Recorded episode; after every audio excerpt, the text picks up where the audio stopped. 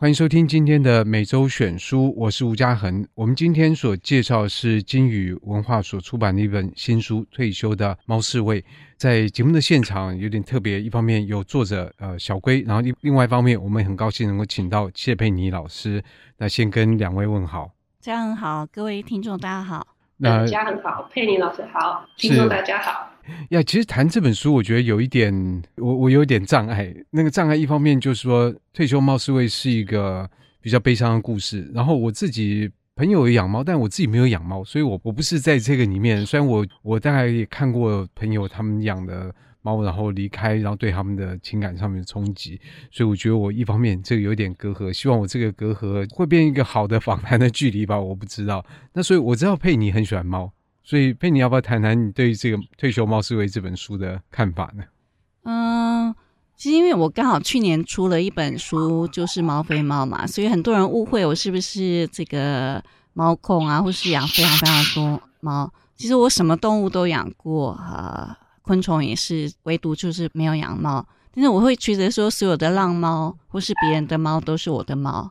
呃，无论如何，因为猫真的跟其他的这个动物跟人的距离，或者说它的这个感知的方式，真的特别不一样。其实我们都是向天地万物来学习啦。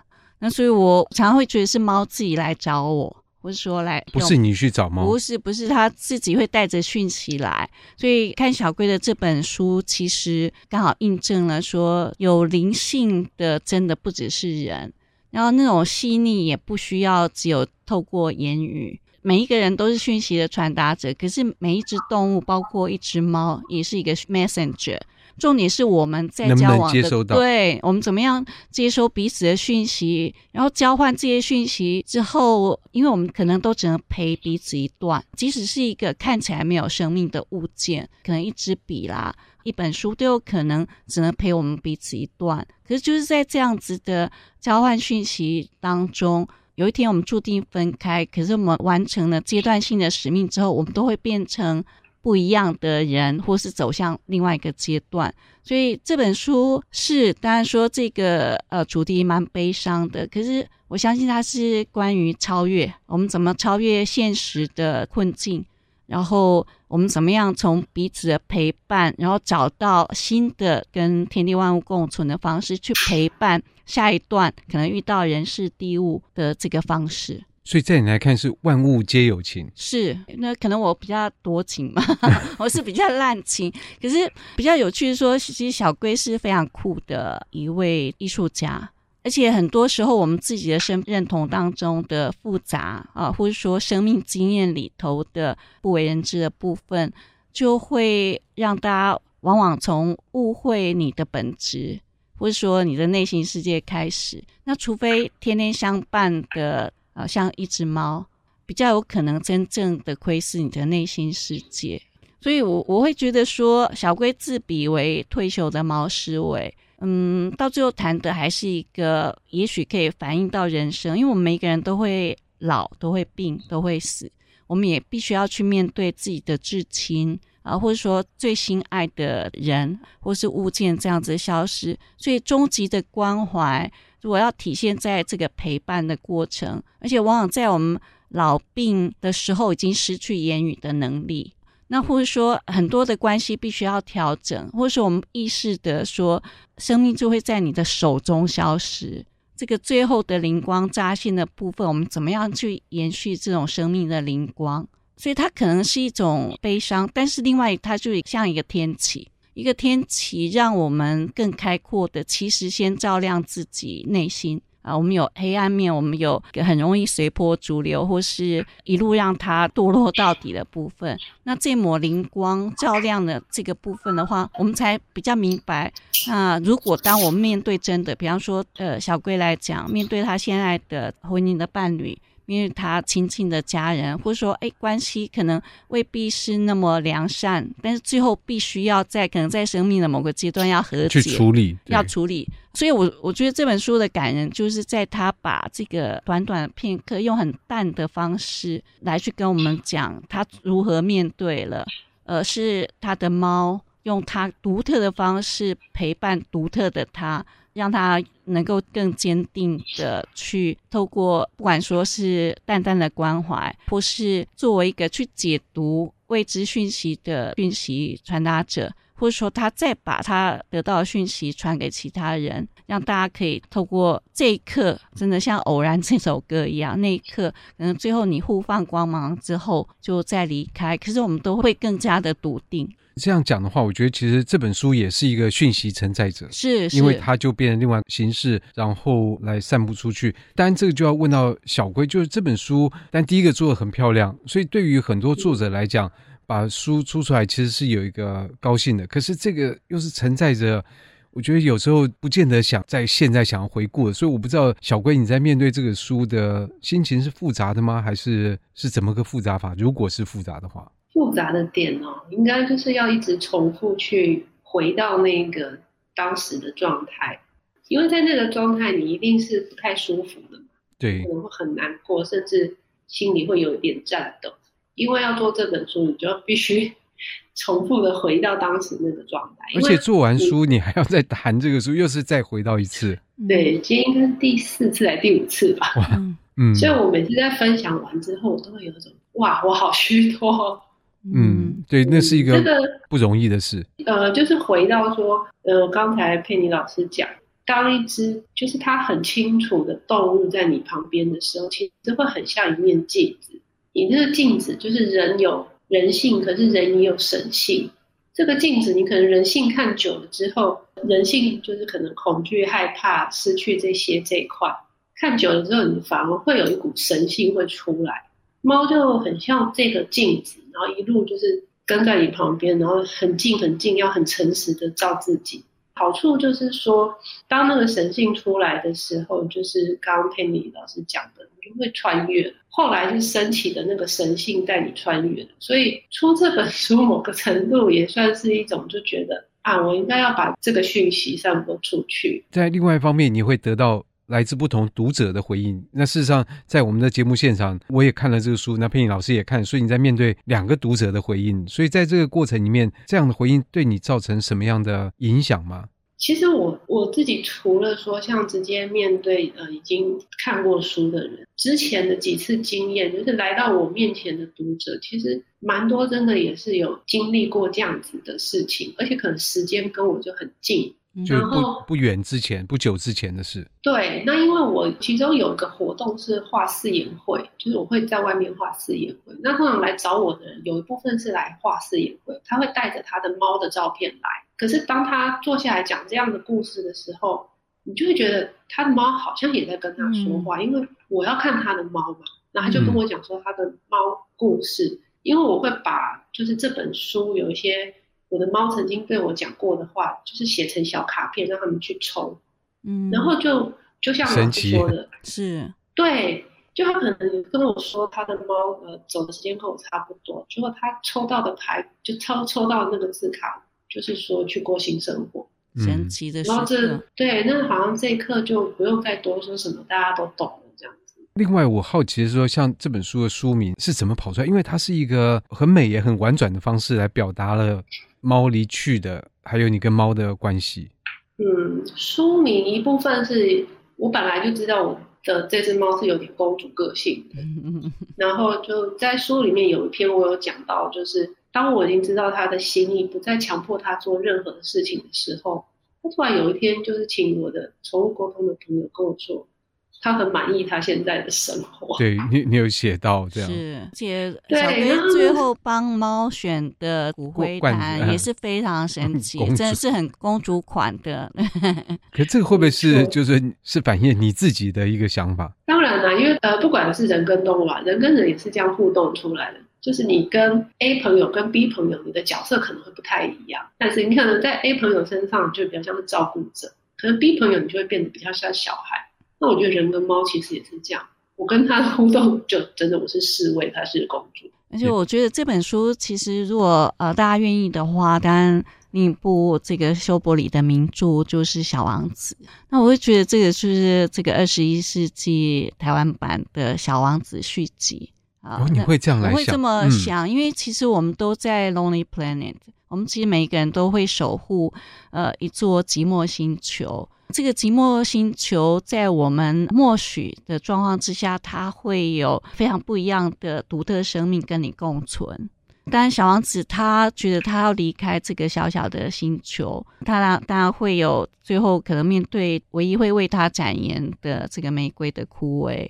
然后或者说他会觉得他从小做什么事情，尤其图像的表达永远都不被理解啊！就他迷画一只大象，大家都会觉得他在画帽子等等。所以其实小龟也许也是这样子的状态。一个图像思考、图像表达的人，其实无比准确，反而是我们想太多或是不多想的人，呃，往往是错看或是误读。像小龟，我觉得他跑到南部发展。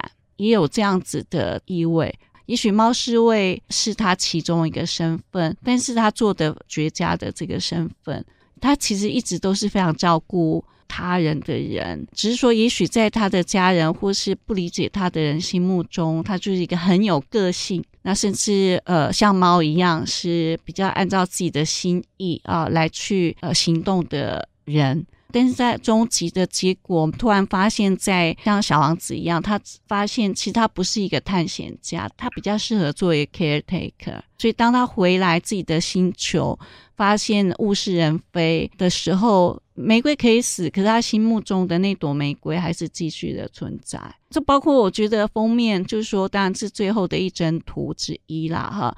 我们看到往往是小王子跟他的玫瑰花啦、狐狸啊等等的正面或是侧影，就小龟选一个背，背面。嗯、但是我们到最后都是一起遥望这个星空。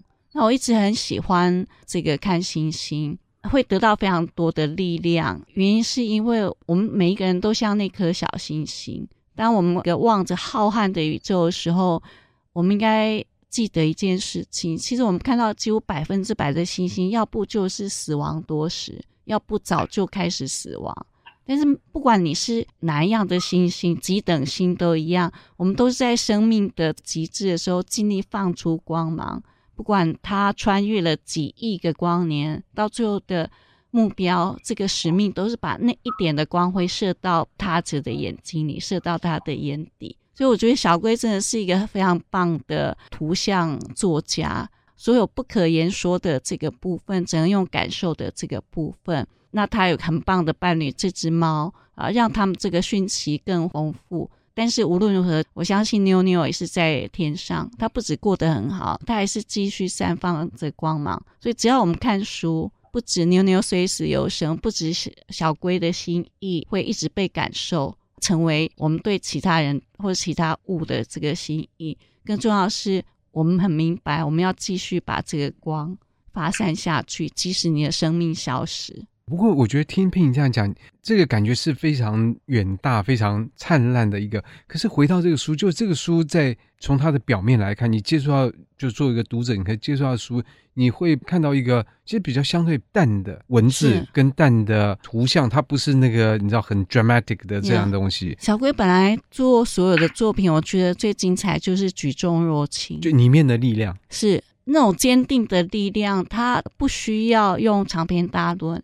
一张图，或者说我们说像封面，一只猫和一个人的背影仰望星空，说明了很多，就说明了太多的事情。所以这也是为什么我在谈这本书之前，我觉得幸好有佩妮在，不然我觉得，呃，正是因为这个文字里面的一个一个力量，让我觉得我们去谈这个好不好？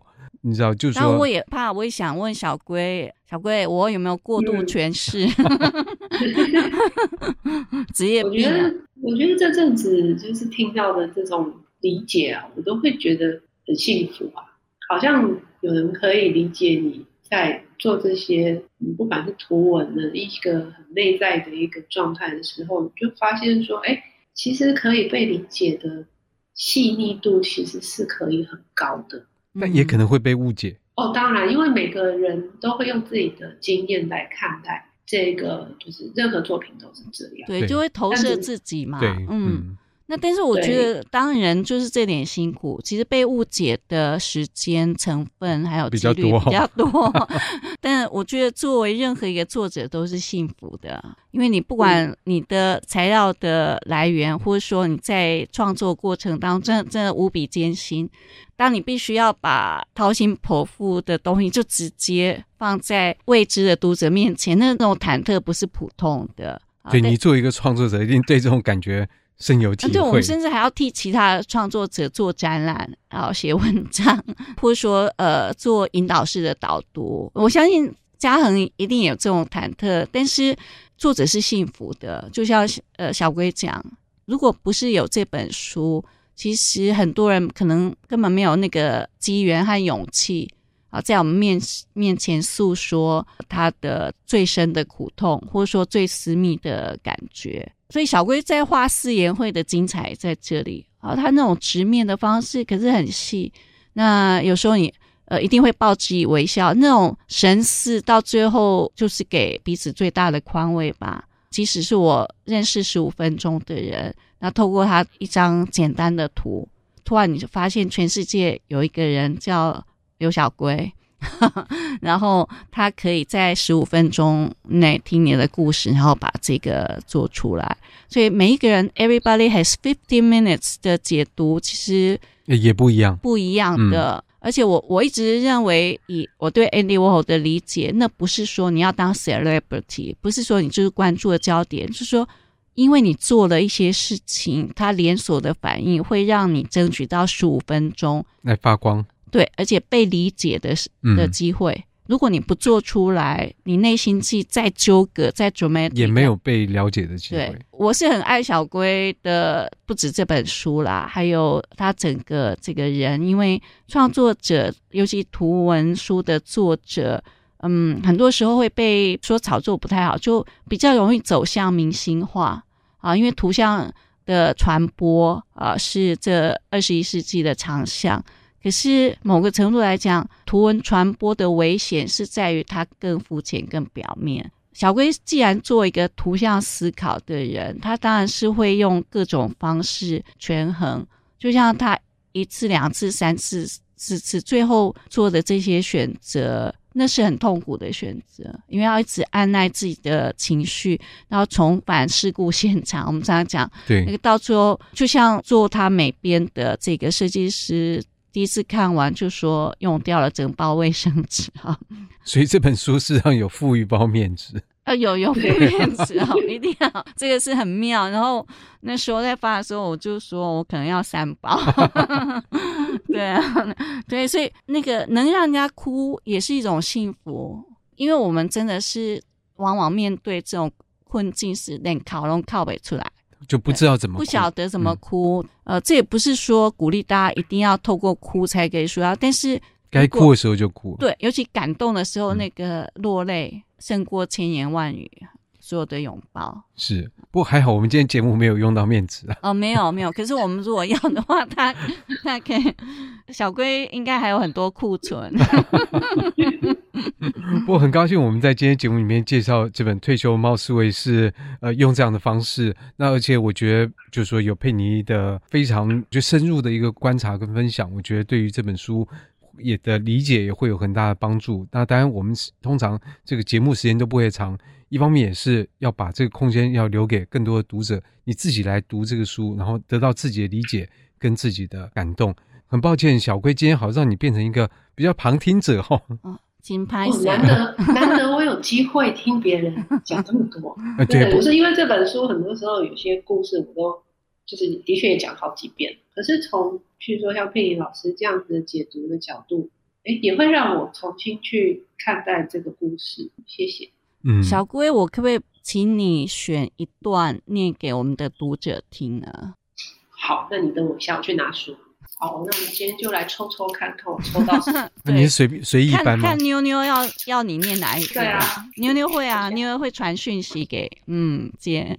这是呃，二零二一年的十月二十号，是平淡，是妞妞刚走的那一天的一篇文章。恍神一阵，决定打电话给朋友。我说妞妞走了，他说他知道，说妞妞很轻松。还说妞觉得我准备好了，也蛮满意我从他家离开的状态，陪我聊了一阵。妞说身体可以再留一阵，现在到明天火化前，要像一部我很喜欢的纪录片《起司与虫》那样平淡度过。我们日常陪伴彼此的方式，就是最好的告别方式，不需借用任何不熟悉的仪式。最后一天的一个书写。好，那就谢谢小龟，同时也谢谢贝尼。谢谢。好，谢谢老师，谢谢嘉禾。